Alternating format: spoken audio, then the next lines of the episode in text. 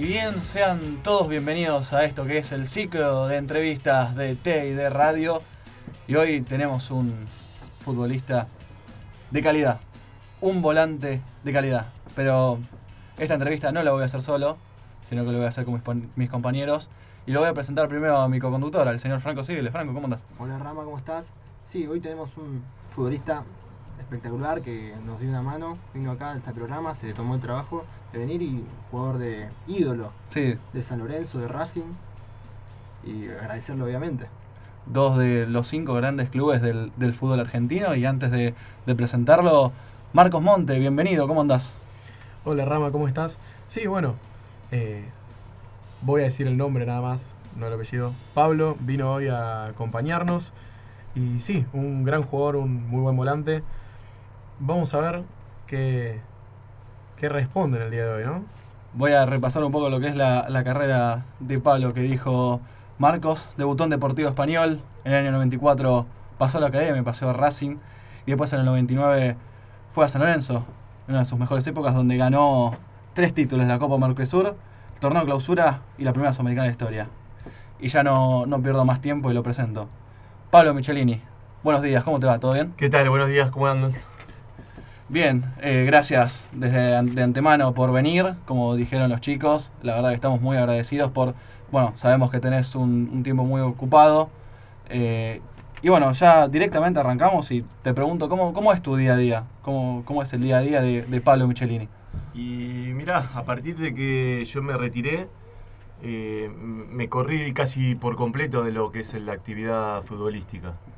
Eh, yo venía desarrollando actividades fuera del fútbol mientras jugaba, tratando de preparar, preparar el retiro.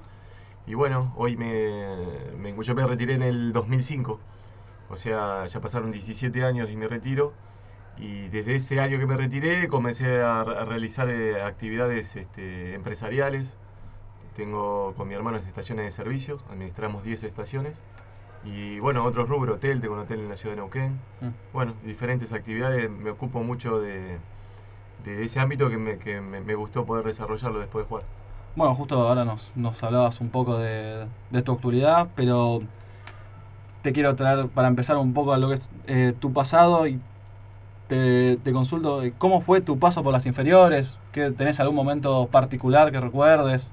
¿Cómo fue esos inicios? Eh, bueno, eh, inferiores, viste, los chicos, o por lo menos en esa época, jugaba eh, en, inferiores en, Huracán de San Justo. eh, y después en Liniers, Deportivo Liniers, tenía 8 o 9 años y me fui a probar a Deportivo Español, con 12 años. Hay un punto de inflexión que a veces le pasa a algunos jugadores. Eh, yo entrené durante un mes en Deportivo Español y, tenía que decidir el técnico de inferiores y en ese momento me dijo que, que no, que no quedaba, que quedaba, que no tenía cupo, que no, no iba a quedar en las inferiores. Estamos hablando de la novena de Deportivo Español. Que si me quería quedar una semana más entrenando, me quedara, pero que no había lugar. Y bueno, me quedé esa semana entrenando igual y después apareció un lugar y bueno, a las tres semanas ya estaba jugando titular en, en- en Deportivo Español y a los 18 debuté en primera. Pero a veces una pequeña decisión a los 13 años, 12 años, te cambia eh, el transcurso de toda la vida. Así que vos me dijiste un momento, bueno, ese momento de que insistí a pesar de que me dijeron que no. Bien. ¿Y qué tan importante fue el apoyo de, de tu familia en todo el transcurso de, de inferiores? Es bueno, fue, fue muy bueno porque no, no fue una familia que esté arriba mío en cuanto a exigencias. Yo seguí estudiando, de hecho eh, seguí después en la Universidad de Morón dos años más, cuando ya estaba jugando en la primera de, de- de- de español. Eh, está bueno tener una familia que no te presione con que llegues a primera y, y- y- y- y no, no esté arriba con el, con el tema económico. Y otra pregunta, ¿siempre jugaste de volante o No. ocupaste otro rol? No, no, ese fue lo, lo diferente. Yo todas las divisiones inferiores lo jugué de marcador central. Siempre jugué de marcador central. Seguía jugando ahí y me ve el técnico de primera, que es Oscar Caballero en Deportivo Español, y me propone jugar de volante derecho defensivo eh, con relevo. a- en ese momento había un jugador que era Charlie Batista, que, subía todos los tiros y yo hacía la función de marcador de punta derecho, volante defensivo derecho. Me propuso eso con los 18, a- hacer eso a los 18 años y arrancaba el campeonato en una pretemporada y me dijo, te voy a poner en ese puesto. Y bueno, yo acepté y empecé a jugar en el medio, pero no, nunca había jugado de volante. Y vos no, no sos de la provincia, sos de Santa Fe, tuviste que venir acá. ¿A qué edad viniste más o menos? No, mi papá lo trasladaron, trabajaba en Sancor, en Sunchales, Santa Fe. Vino acá lo- eh, cuando yo tenía seis años, o sea que yo no vine por el fútbol, vine porque a él lo, lo movieron, otra cosa del destino, ¿viste? Eh, él lo trasladaron por el trabajo y yo aparecía a los 6, 7 años en Buenos Aires, pero no vine a jugar eh, a Buenos Aires. Eh, ¿Qué me preguntabas? Sí, y cuando comenzaste con tu carrera futbolística, ¿cómo fue el, apoyo de, tu familia? Bien, bien, lo, que decía, es un apoyo eh, eh, siempre respaldado con, con seguir estudiando y, y, este, lo tomaba de una manera, no, no- no lo hacía como que quería eh, llegar a primera, eh, si bien era el sueño de todos, pero no era mi, mi objetivo principal, sino quería este, probarme hasta dónde podía, podía seguir, ¿no? Vos marcaste la palabra insistencia. ¿Qué tan importante crees que es en un jugador y qué, qué difícil es para un chico hoy en día porque muchos quieren llegar a ser profesionales? eh, decir que le digan que no en una prueba de fútbol, que sienten que es el fin del mundo y quizá para algunos lo sienten así y otros eh, no y pueden seguir adelante. Y es una, una de las etapas más difíciles, la, la prueba, porque vos ponés, tenés 20 jugadores que se están probando. Es muy difícil identificar una práctica de 40 minutos qué ves uno del otro, más si sos defensivo. eh. Por ahí no te toca la pelota en ese momento.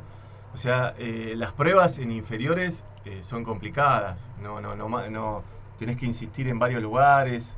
Es bueno que te prueben durante una semana para que te vean un poco más.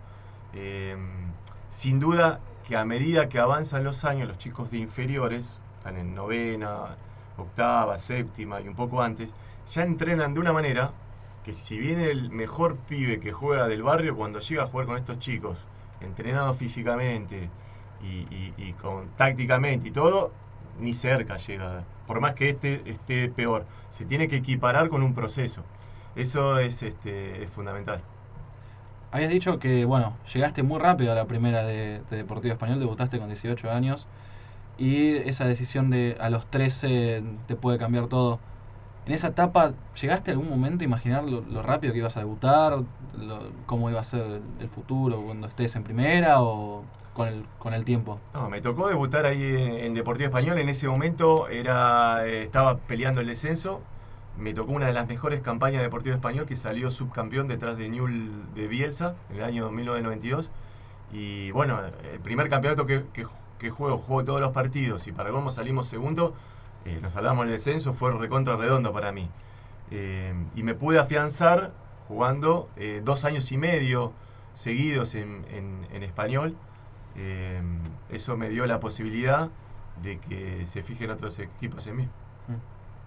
Bien, eh, vos llegaste a ser jugador profesional y después de haber sido jugador llegaste a ser un empresario. en- en- ¿Y qué tan importante, mi pregunta es qué tan importante fue o cómo, cómo repercutió a vos, si te ayudó o no, haber sido futbolista y en los negocios? Eh, y tiene, tiene una. tiene. Cuando sos medio emprendedor, tengo diferentes cosas.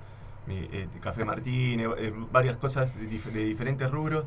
Eh, cuando hago el, paralel- el paralelismo, hay un poco de insistencia. Cuando uno intenta un negocio, eh, se te caen 9 de 10.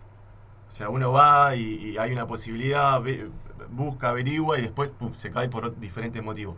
Y en el fútbol también pasa un poco eso. Es una constancia e insistencia para, para tener resultados, no es todo inmediato. Y de haber llegado a ser un jugador reconocido, que la gente te reconozca, que sos Pablo Michelini. Y vos vas a hacer un negocio, te reconocen, no Ah, mismo que... en ese aspecto. que- que- Eh, algunas veces me sirvió, no tanto, porque a medida que pasan los años se va perdiendo, que la gente te va conociendo cada vez menos. Pero bueno, mi generación, eh, algunas veces me, me- me- me ha servido. No me abre las puertas porque yo tampoco fui eh, que voy por la calle y, y- y me saludan, pero eh, algunas veces me, me dio una mano como para empatizar. Pero en, en los negocios, no importa si sos conocido o no. O sea, es económico, es plata, Sí, obvio. pasa poco por, por eso. Pero mm, eh, ven un poco eh, la historia para atrás y que, no venís de, de nada, nada complicado, nada turbio, eso es bueno. ¿Y fue complicado eh, estudiar a la vez que jugabas al fútbol, manejar los tiempos de ambas cosas? Lo hice en Deportivo Español, lo pude hacer cuando voy a Racing que me compra. eh, se me empezó a, complicar más con el tema de que por ahí jugábamos este, Copa Libertadores y eso. Empecé a, faltar y a, complicarme más. Por eso dejé. Igual creo que el jugador tiene un montón de tiempo libre donde puede desarrollarse en un montón de cosas fuera del fútbol. Y es importante que en ese tiempo los jugadores, más que nada los jóvenes, aprovechen para tener estudios y ir formándose además de tener una carrera futbolística. Sí, muy importante. No solo, no solo el estudio, sino el día a día, la vivencia, el aprender, ir a averiguar, salir del contexto, salir del diario, salir de las redes y meterse en otro ámbito. Porque después, 7, 8 años después, cuando se retiran, quedan este, ahí. ¿eh? Hay un montón de casos de jugadores, amigos míos, que ganaron muchísima más plata que yo, más figura, y hoy están recontra complicados. Eh, porque el nivel de vida del jugador de fútbol es difícil mantenerlo después cuando dejan. Eh, si bien hoy ganan un montón de platas, eh, no solo es lo económico después que dejas de jugar, sino sentirte útil también, sentirte que vos podés hacer otra actividad. Si querés seguir ligado al fútbol, no hay tantas este, alternativas. Sos técnico, sos ayudante, sos periodista, sos empresario, y, y- pero hay pocos lugares para, no, no hay para todos los que dejan. Eh, entonces eh, es bueno este, prepararse y buscar otras alternativas. Sabemos que sos eh, contador público también, aparte de. de- No llegué a recibir, no, no soy contador. ¿Todavía no público. te recibiste? No, no me recibí contador ¿Cuántos público. años te faltan? No, no, hice la mitad de la carrera. ¿Ahí se la mitad de carrera? Sí. Igual Y- tengo una teoría yo. una teoría de. Yo me, me puse el otro día, me puse en mi ámbito y empecé a ver a, a- mis personas conocidas al lado mío, Mm. de gente que, que le iba bien económicamente. Y, y me sorprendí porque de, de 10 que le va muy bien económicamente, tienen muy buen pasar, 6, 7 no, no habían estudiado Sí. pero habían encontrado, son, son emprendedores, son, eh, van para el frente, averiguan y, y generaron negocios. Y digo, ¿vos estudiaste? No. Y digo, ¿Vos estudiaste? No. Yo tengo una flota de camiones, tengo una empresa de camiones. ¿Vos qué hiciste? Una constructora. ¿Vos estudiaste? No. O sea, sirve el estudio, pero la práctica y la vivencia en lo económico a veces este, marca también. Bueno, sí. Sí. bueno, no sirve tener solo la teoría, sino que después hay que llevarla a la práctica. Hay y que quizás, llevarla a la práctica. claro, quizás no es necesario tener la teoría, sino el hecho de, de aplicarla y ver cómo Como ustedes, ustedes están estudiando. La teoría es esta. Ahora, la práctica, cuando ustedes llaman a un jugador o llaman y no, y no le da bola o otro, esa es la, la práctica, a ver cómo resuelven esas situaciones. Bueno, pasamos un poco a lo que es la, tu carrera futbolística. Y Mira, justo acá tenemos dos camisetas. Agarra la primera, la de San Lorenzo. ¿Qué recuerdos que te- tenés? La, la ves y cuál, qué es lo primero que se te viene a la mente? Y mirá, yo venía de Racing, llegué, no es fácil pasar de un equipo grande a otro equipo grande. Eh, y bueno, para mí era un desafío, lo hice porque me daba la posibilidad de jugar de, número 5, consolidarme en, San Lorenzo. Eh, me había llamado Ruggeri para, para que vaya y estaba convencido de que, de que podía desarrollarme. Y bueno, por suerte de, lo, que, lo que recuerdo son los tres campeonatos. Y bueno, hablaste de Racing. ¿Ves la de Racing? Una, fue una época complicada esa. Y es más, tenemos un audio tuyo después de, de un partido como fue el de contra Independiente. Vamos a Creo que después de la expulsión fue otro partido. Bueno, estamos pasando un mal momento. Nos duele muchísimo. Hay que tratar de recuperarse rápido. ¿Se tocó fondo? Yo creo que sí. Sí, porque eh, no puede ser que, que no ganemos ninguno de cuatro partidos. ¿Te acordás justo ese momento? Y sí, puede ser un, un partido que perdimos un clásico eh, y hubo un montón de expulsiones en cancha de Independiente. El jugador está lle- lleno de momentos malos, de momentos... Porque vos en equipo grande gana, gana, cuando perdiste uno es un Sí, caos. es un caos. O sea, eh, siempre, y, y vos jugaste un montón de campeonatos y ganaste pocos. Eh, está plagado de insabores, de momentos difíciles y la constancia de levantarse es lo que, es lo que vale. Eh, y bueno, me acuerdo, me acuerdo de eh, llegar a tu casa después del partido, no poderte dormir, 5 de la mañana, 6 de la mañana, eh, miles de veces ha pasado eso y, y bueno, hay que bancar esa situación. ¿Crees que te lo, tomás, te lo habías tomado demasiado fuerte o que los jugadores se lo toman como demasiado. Y por ahí es un error, ahí es buen punto el que decís vos. Capaz que eh, no hay que tomárselo así como me lo tomaba yo, de, de no poder dormir, de estar preocupado. Eh, es un buen punto, hay unas cosas que me replanteo de, de- de mi carrera. Pero bueno, era parte de mi personalidad y de mi grupo de, jugadores, amigos míos, que también lo vivían de esa manera. Pero este, hasta qué punto eh, sobredimensionar el, eh, una derrota eh, está bien. Es por ahí un punto para, para charlarlo. Cuando, cuando estás en, en el transcurso, cuando lo estás viviendo, es más difícil poner una pausa y darte cuenta de lo que, que está pasando. Y porque lo vivís todo intenso. Lo, por- lo vivís todo intenso. Vos llegás y, y- y- y, bueno, tratás de absorberte en tu casa, no, no hablar con nadie, tranquilo. Te, por ahí te fue mal un partido. Jugaste mal, te echaron, no sé, tuviste situaciones difíciles. Este, te, te preparaste toda la semana y te frustraste con, con un mal partido. Eh, es complicado, vos te vas, tenés toda la adrenalina encima, no te puedes dormir, empezás a dar vuelta de un lado para el otro. Es- me imagino ahora debe ser más complicado todavía porque en ese momento no había las redes que hay ahora. Hoy te llega más toda la información. Yo trataba de abstraerme, eh, pero la cabeza te trabaja a mil, te empezás a acordar jugadas, te empezás a, preocupar. Y ahí está el punto, digo, hasta dónde eh, hay que este, eh, exigirse mentalmente o aflojar y, y parar y, y darle para adelante. Lo importante es que vos el lunes a la mañana o martes cuando vayas a entrenar, vayas con el 100% de intensidad, que no te, no te influya ese, ese, esa frustración del domingo. En el aspecto ese psicológico que vos mencionás, ¿qué tan importante es el apoyo de los familiares y los seres queridos que... Es importantísimo, pero lo tenés, lo tenés que lo tiene que resolver el jugador. Eh, para mí un punto importantísimo de, la, de que un jugador pueda mantenerse en primera es el- la mentalidad del jugador. Hay jugadores de menor calidad, eh, eh, mejor, peor técnicamente, pero que se han mantenido en primera porque son más fu- fuertes mentalmente. Eso es este, fundamental para un jugador. Vos hablas con cualquier jugador y todos pasaron por momentos difíciles, y muchos. Bueno, eh, hay momentos difíciles en los cuales también, además de tus familiares, tu cuerpo técnico también puedes apoyarte en ellos. Pero, ¿quién fue el mejor técnico que tuviste? El más cercano, quizás.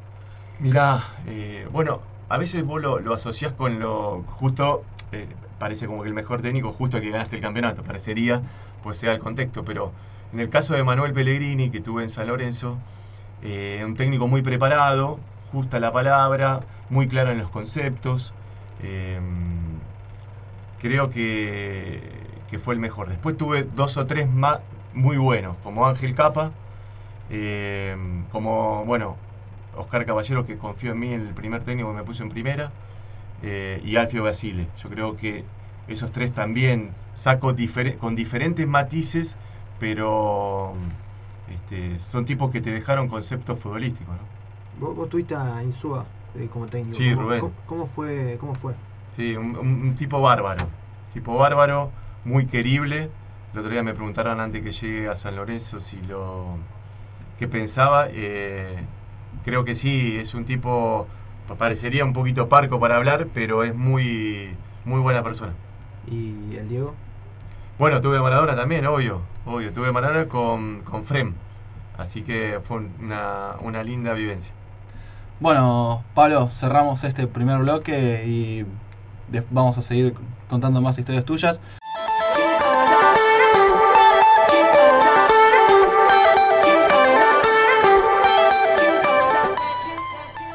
Y bien, seguimos en el ciclo de entrevistas de T y de Radio y recordamos que estamos con el señor Pablo Michelini, un volante que supo vestir las camisetas de la academia y del ciclón en épocas distintas, en distintas épocas. Pero bueno, hablando de, del ciclón, Pablo, hay un jugador que, que hay a muchos de nosotros jóvenes que lo vemos por video y nos parecía muy bueno.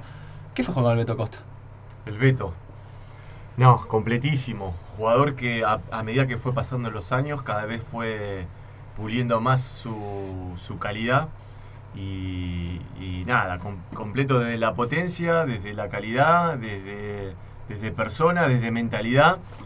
Por eso eh, es un jugador de- a nivel de selección y completísimo. Y jugó tantos años. Físicamente no se lesionaba, entrenaba muy bien, venía temprano, se iba tarde. Tenía, tenía toda la, las, este, la mentalidad ganadora constantemente. Tenía todo lo que, que un jugador necesita. Mira, ya que estamos hablando del, del Beto, hay alguien que te quiere mandar un saludo. Hola, ¿cómo están? Bueno, quería mandarle un gran abrazo a mi gran amigo Pablito Michelini.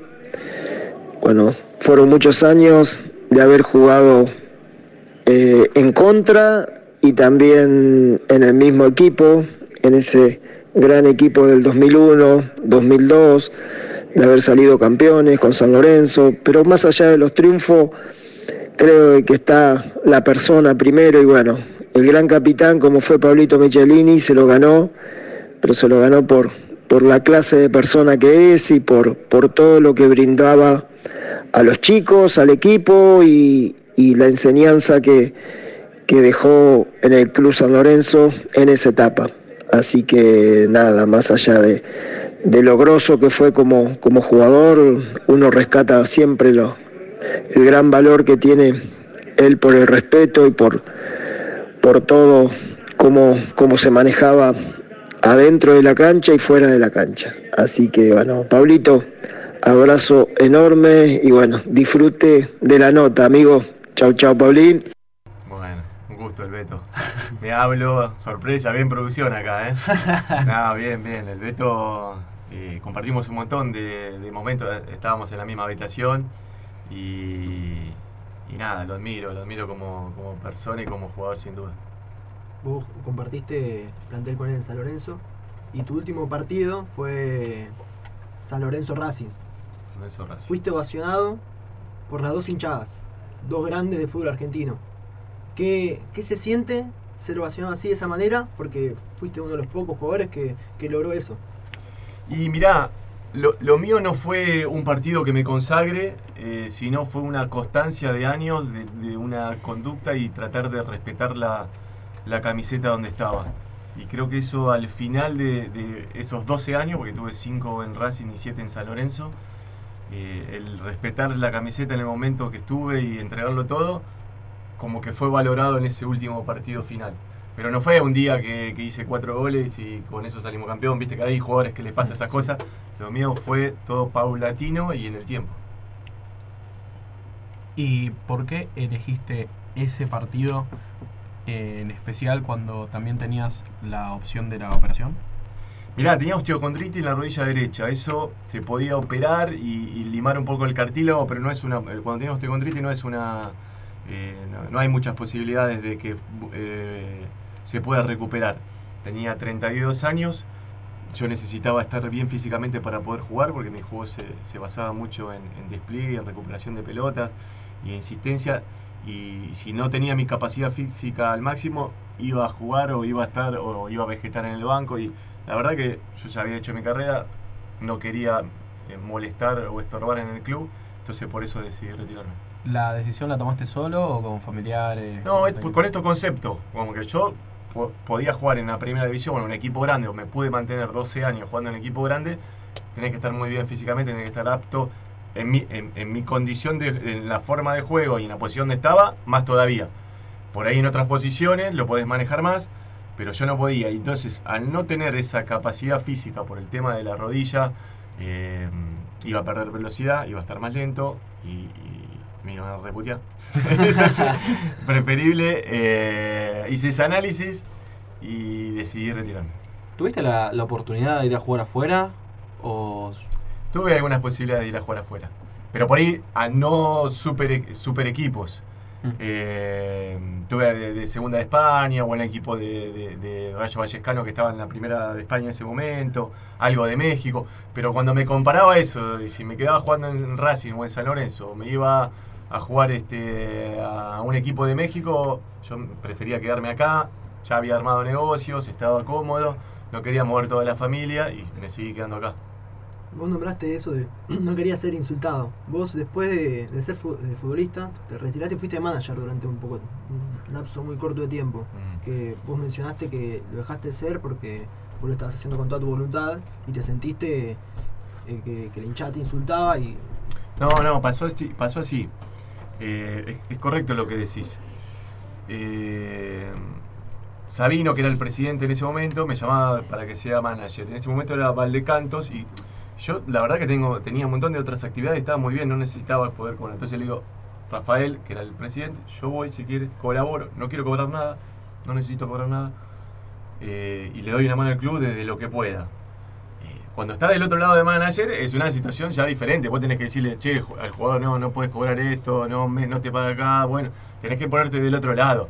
Entonces había jugadores que yo conocía porque no había, hace dos años me había ido en ese momento nada más. Entonces medio incómodo fue en, en ese momento para mí eh, renegociar con un, con un jugador, ¿viste? Eh, y después, bueno, te metes en el mundillo de, los representantes, de las comisiones y todo. Y yo decía, no, no le pagues a este porque va a cobrar una comisión del 10% si no hizo nada. Y hablo directo con el jugador porque vamos a gastar plata en el club. Bueno, yo lo veía desde el aspecto empresarial.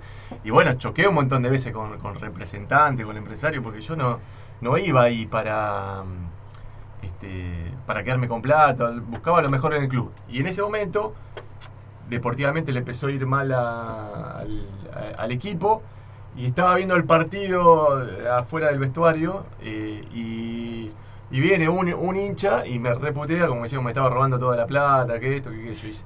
Yo, mira, hace siete meses que estoy, le meto ganas, no cobro nada, estoy acá, le dedico hora, tiempo y, me estás puteando así. Entonces dije, no, no, no, no es el camino por ahí, no, no, la verdad que no, no lo siento. Y bueno, me fui por eso. Deben ser de pocos hinchas los que sentían eso, porque hoy en, hoy en día muchos te reconocen, dicen que faltan más jugadores como Pablo Michelini, muchos, muchos hinchas, pero ¿te sentiste traicionado de alguna manera? No, por no, porque es entendible. jugar, eh, a, a todos los jugadores eh, de fútbol, eh, a, a veces escuchamos que se enojan con Messi hasta hace algunos años atrás. Mm. Imagínate de ahí para abajo.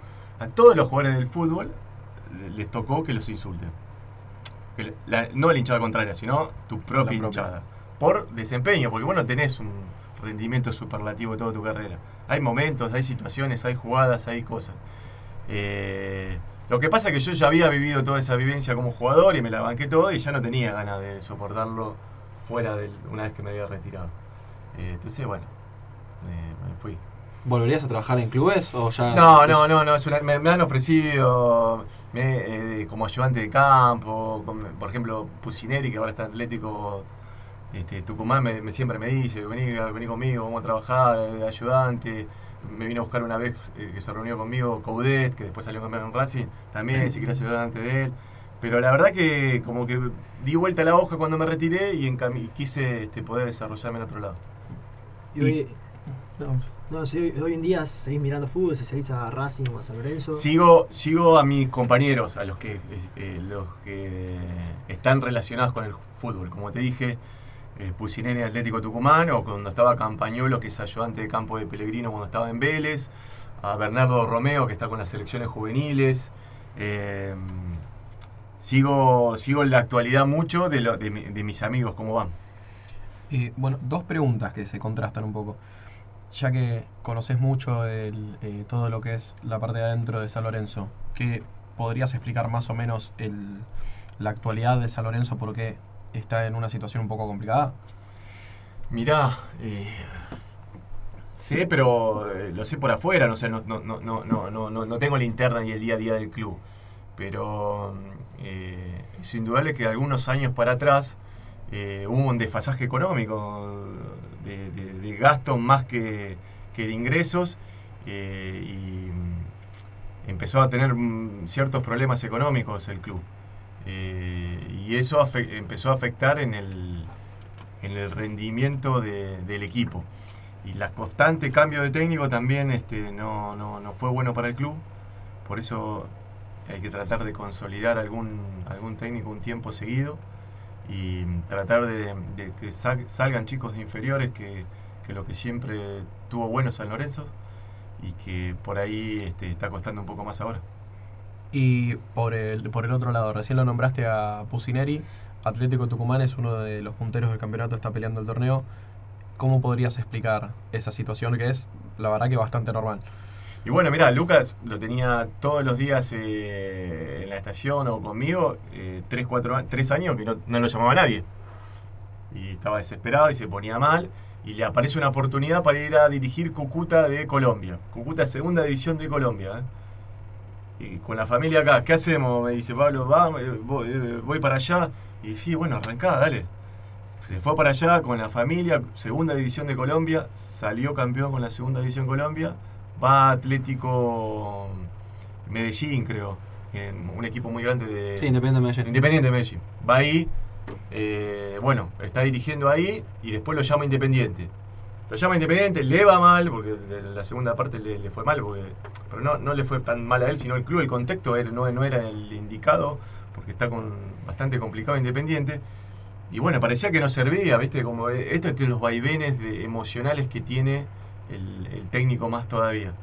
Eh, pero es un tipo que, que- que trabaja bien, que entrena bien, está, está preparado, es aplomado, creo que mantiene la calma en los momentos difíciles y en los muy buenos. Y creo que los chicos de, de Tucumán lo absorbieron muy bien. Justo hablabas de, bueno, la situación actual de San Lorenzo. Tuviste una etapa muy buena del ciclón. Vos viéndolo desde afuera, como dijiste, que sabes nada más de afuera, ¿no te da cosa decir un club del, del- que me dejó tantas alegrías, que tuve buenos momentos, viéndolo ahora no, no te da Y sí, cosa? bueno, claro, hay momentos. eh, fueron fueron eh, dos o tres años donde se ganaron tres campeonatos seguidos. Había un montón de jugadores, había muy buenos planteles. eh, pero ojo, tapa un poco la situación. Mirá que había un montón de problemas económicos también ahí en el, eh, en el plantel. No se pagaba prima, estaba todo atrasado. Pero bueno, pusi- antepusimos el resultado deportivo antes de, de- del económico. En un momento, porque discutíamos constantemente, me acuerdo en ese momento con Miele y, y- y todo, un montón de situaciones. ¿Y cuál fue el, ese fue el momento más feliz de tu carrera o, o cuál fue? Sí, yo creo que sí, esa etapa del 2001, 2000, después me tocó jugar la Copa Sudamericana, este, como capitán, salir campeón, me tocó hacer un gol de visitante, la primera vez que un equipo en una final de una Copa este, gana 4-0 de visitante, como le ganamos este, en, en Medellín. Eh, tuvo, tuvo buena esa etapa. Pero bueno, después, con el- como vos decís, cuando empezás a verte, yo tenía un montón de jugadores muy buenos planteles, teníamos a Saja en el arco, teníamos a Romagnoli, teníamos al Beto Costa, o sea, había una columna vertebral eh, importante. Eh, y, anteriormente estaba Romeo, estaba Raúl Esteves, había un montón de jugadores, este, Herbiti, Leo Rodríguez, eh, Tucio, había muchos jugadores eh, de mucha calidad que después fueron a, a jugar un montón a Europa. Vos nombraste ahí un montón de, de jugadores que pueden ser considerados con, la personalidad de, de referentes. Eh, ¿Qué crees que tiene que tener un, un referente y por qué crees que en la actualidad... Bueno, es un punto ese, porque yo cuando a veces me, me- me preguntan algunos dirigentes de San Lorenzo, vos tenés que armar un plantel donde tengas por lo menos 4, 5, 6 personas con esa mentalidad de referente. No está más el caudillo que va y hacen todos los que él dice, no existe más eso. Pero vos tenés que tener un grupo que empuje para adelante.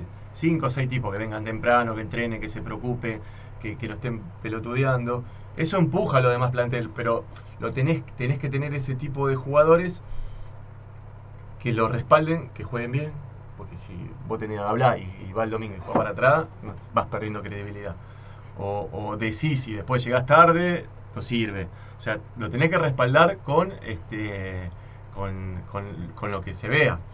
Eh, y eso empuja un poco para adelante, porque lo demás se encasillan un poco. Y creo que es lo que logró Gallardo en River en todos estos últimos años. Un montón de referentes, Poncio, todos los que estuvieron, que bajaron una línea y fueron, al margen que gane o no un partido, mantuvieron una línea de, eh, conducta en el plantel. Quería preguntarte algo sobre el partido contra Atlético Nacional que ganan allá 4 a 0. En el gol que metiste, ¿qué, qué te pasó por la cabeza en ese momento? ¿Qué sentiste? No, es una pelota parada, un centro, y viene la pelota y yo veía que estaba solo, no veía nada y no entendía cómo, cómo no había nadie que me marcaba. Estaba medio raro toda la situación porque eh, en la final te tiene que estar marcando. Y bueno, tuve tiempo de poder ver la, la pelota tranquilo y, y tratar de cambiarla de palo. Y bueno, por suerte picó y casi ahí sobre la línea la quiso sacar alguien y El terminó rechazador. Sí.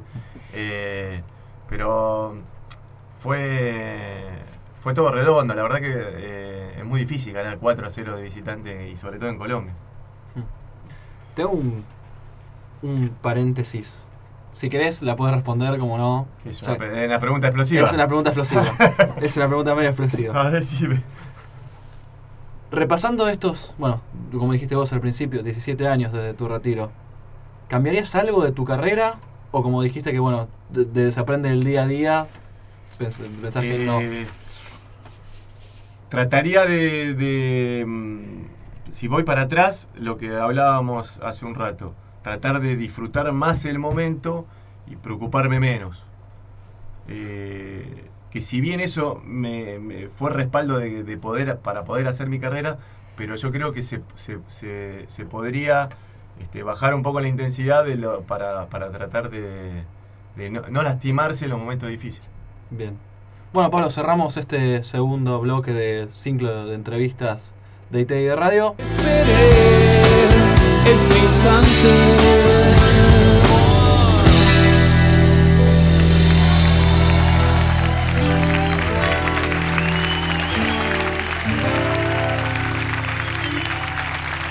Bueno, volvemos al tercer bloque del ciclo de entrevistas de T y de radio. Volvemos a recordar que estamos con el, un volante de calidad como es Pablo Michelini. Y justo acá me trajeron algo, Pablo, hablando del ciclón. Te quiero dártelo en la mano. No sé si te acordás de ese partido. Sí. Un póster del ciclón de- y mira, en la parte de atrás, la tapa de, de Oleg, el epígrafe dice Gladiador. Como te... Estamos atrás. Sí, sí, me acuerdo, este era un partido con Chicago, cancha de, de Deportivo Español. Y este me parece que es que cuando ganamos la Copa Sudamericana. La Copa Sudamericana. La Copa Sudamericana, bueno, la primera Sudamericana, es- oficialmente la primera Sudamericana de la historia. Fue Eh, muy, muy ganamos, no, importante. ganamos la Copa Mercosur el año anterior, esa es la primera Sí, la Copa primera internacional. nacional. Y después la Copa Sudamericana el otro año. Y bueno, después de ese ganó la Copa Libertadores, ¿no? Después, unos años después. Bueno, vos justo la- el primero, en ese caso, El quedar primer título internacional, claro, de- de San fue Lorenzo. el- la Copa Mercosur, sí. como quedás en, en la historia grande de San Lorenzo, el primer título internacional. ¿Cómo, cómo se siente escuchar eso?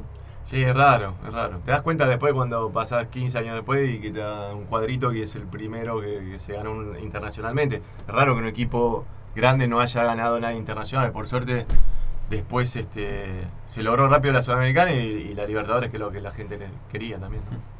¿Se sentía el peso de tener que ganarlo? ¿O Eh, mirá, la Copa Mercosur esa que ganamos eh, fue, fue brava porque jugamos semifinal con Corinthians y final con Flamengo. O sea, no, con dos equipos brasileros. Eh, sí, se sentía la, la presión de poder. Y aparte, ganamos ahí porque ganamos por definición por penales, así que no nos sobró mucho.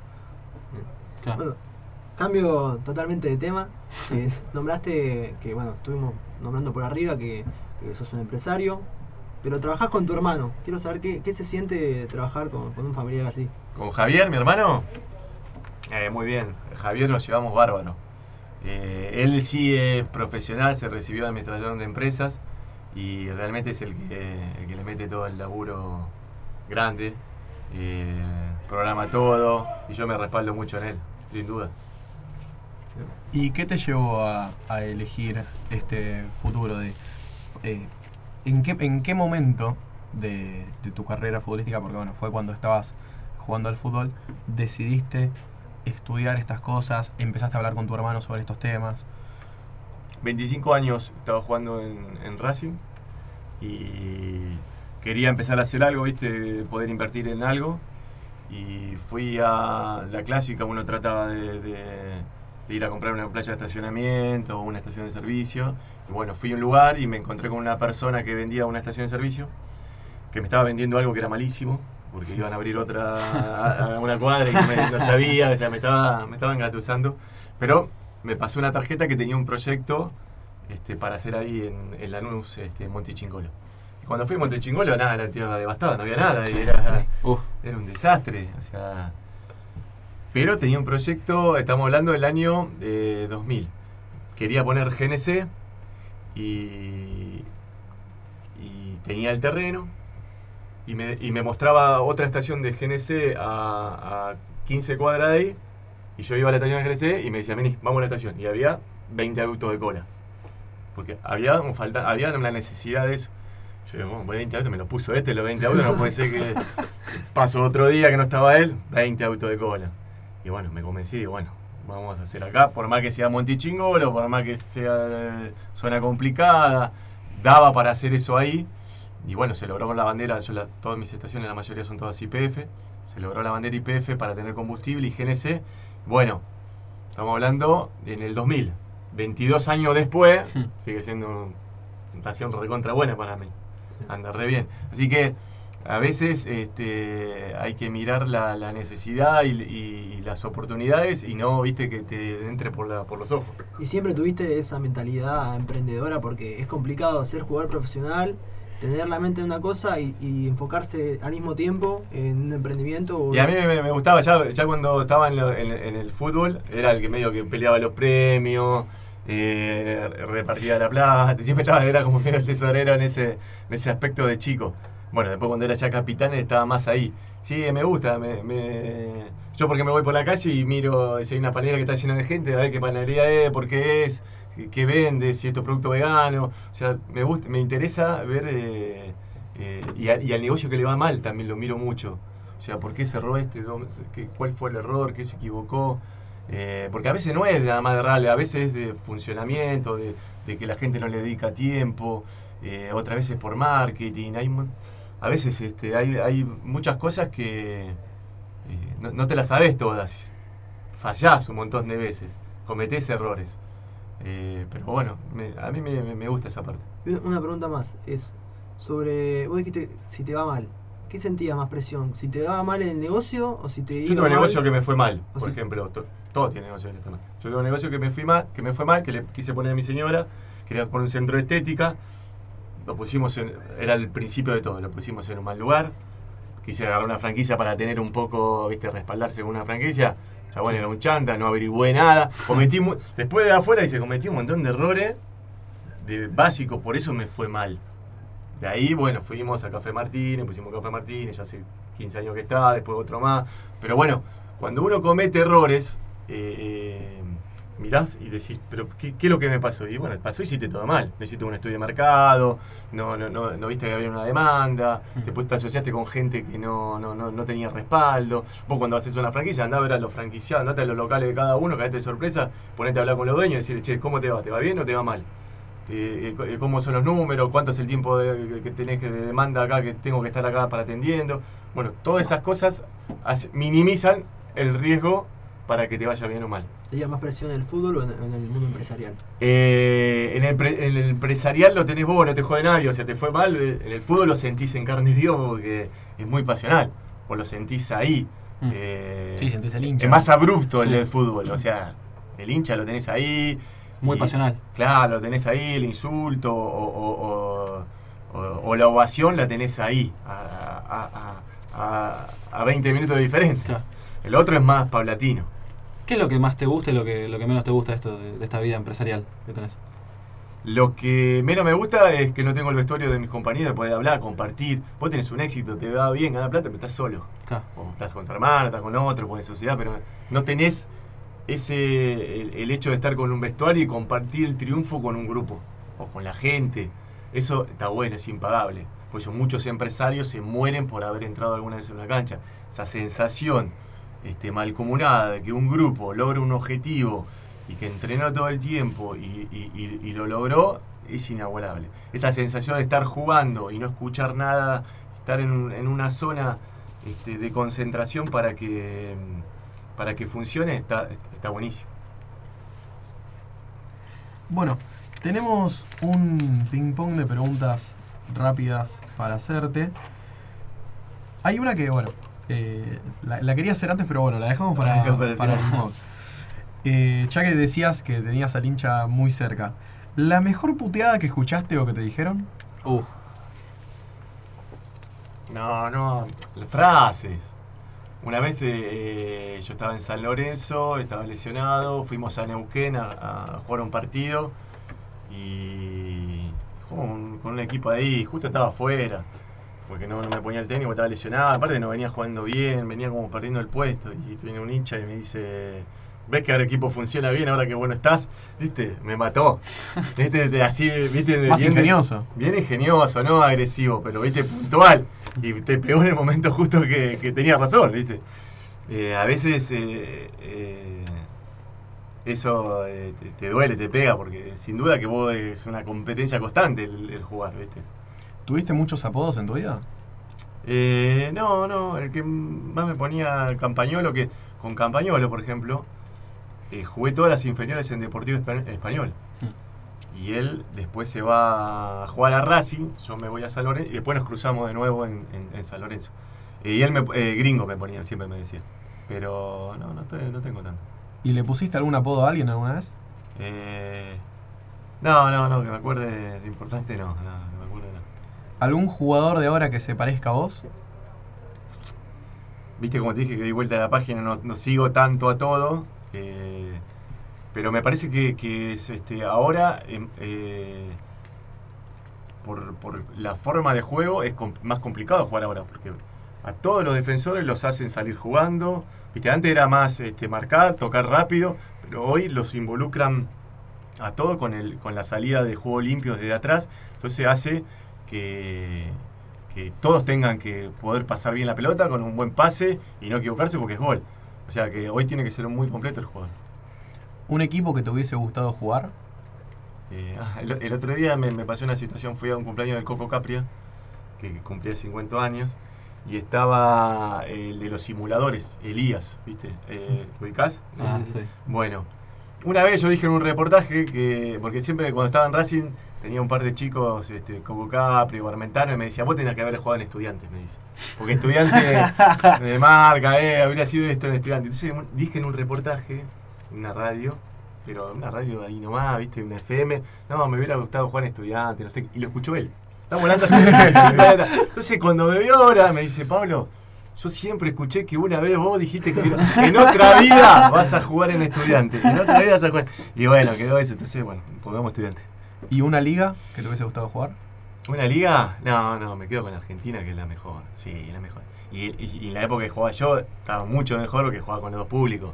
O sea, ahí estaba buenísimo. O sea, eh, el jugar en cancha de boca y te tienen tres corners seguidos con hinchada de boca, está buenísimo. Jugar ahí la rompe. No, no, no. No cambio por nada jugar en Argentina. Ahora el fútbol cambió un poco desde que ya no juegas profesionalmente. Entró el bar. ¿Bar sí o bar no? Qué bárbaro. Qué bárbaro. eh. Eh, y yo creo que sí busca un poco más de justicia. Me parece un poco el tema de, de tanta demora, tanto tiempo para revisarlo, viste, el partido parado, parece que le quita el ritmo del partido. Pero mm, por otro lado, eh, le da un poco más de justicia a, algún tipo de jugadas donde son para expulsiones o una piña que no ve el árbitro o un planchazo mal puesto. Me parece eso que está bien que, que- que sume para, para, para que el árbitro sepa. ¿Tuviste alguna cábala alguna vez? Eh, no, estuve cuando me rompí la rodilla el, eh, cuando tenía 19 años, jugué como 3-4 años con una foto de con el yeso acá en el coso, en la pierna. No sé por qué, me lo ponían para no lesionarme habrá sido. Pero no, no. Eh, No, no, grandes cábalas no, grandes cábalas que siga de mucho tiempo no. Vos viste a los dos, así que sos. Puede ser parejo. ¿Messi o Maradona? Qué pregunta difícil, ¿eh? Eh, técnicamente Messi, mentalmente Maradona. ¿Tu mejor gol? Mejor gol, y la mayoría dice goles de cabeza. Me tocó hacer 15, 16 goles de cabeza. Eh, mi mejor gol fue un gol que no lo hice, no llegué a hacerlo, que fue con, íbamos 2 a 2 con Independiente en el campeonato 2001, minuto 45. Eh, un córner, rechazan, la vuelven a tirar, sale pase, la tiro por arriba, la pelota pega en el palo, está por la línea y le empuja a Romeo. Pero ese gol permitió que seguir la racha de partidos ganados, porque eh, logramos un montón de partidos ganados, pero poder salir, este, eh, ganar ese partido y, y salir campeón porque veníamos con River palmo a palmo.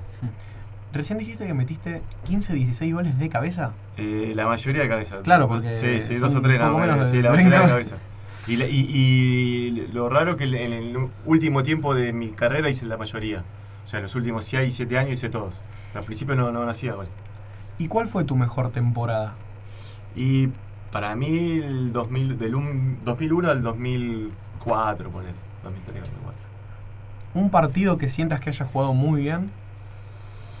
Eh, no, por incidencia en el partido. Bueno, ese partido que te digo yo, había jugado bien en todo el partido y justo en la última jugada defino el, el- el Independiente 3 a 2 en el 2001. Después de haber hecho los goles en la final de la Sudamericana, el- previo al, primer, eh, el primer gol es una pelota que recupero a 70 metros del arco cuando ellos están saliendo y de ahí viene la jugada que le hacen penal a uno y patea Saja y gol. O sea, eh, yo creo que la virtud mía es tener rendimientos parejos y, y- y no tan muy bueno y no tan malo. Tuve buen- muy bueno, pero malos también, pero la mayoría hay intermedio. Bien, ya estamos casi llegando al final, pero me quedan un par de preguntas para hacer. Eh, la primera es, ¿qué fue, ¿cuál fue el momento en el que te sentiste pleno de felicidad? Ya se puede ser un, un, un día en particular, un momento exacto, no un año, lo que sea, un momento que vos digas, este fue el momento que, más feliz me sentí. Y el, hecho de, cuando terminás el, el partido y vas al vestuario y el sentirte con este, cansado y con las tareas, con, con, este, con el resultado hecho y sentarte en el, en el asiento después del 2001 de, ganar el primer campeonato, porque tenés un poco de frustración.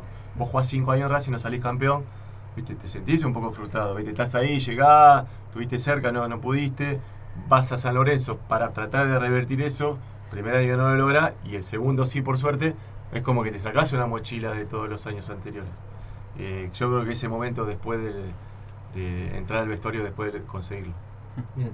Y, y fuera del fútbol, Eh, momento pleno, sí.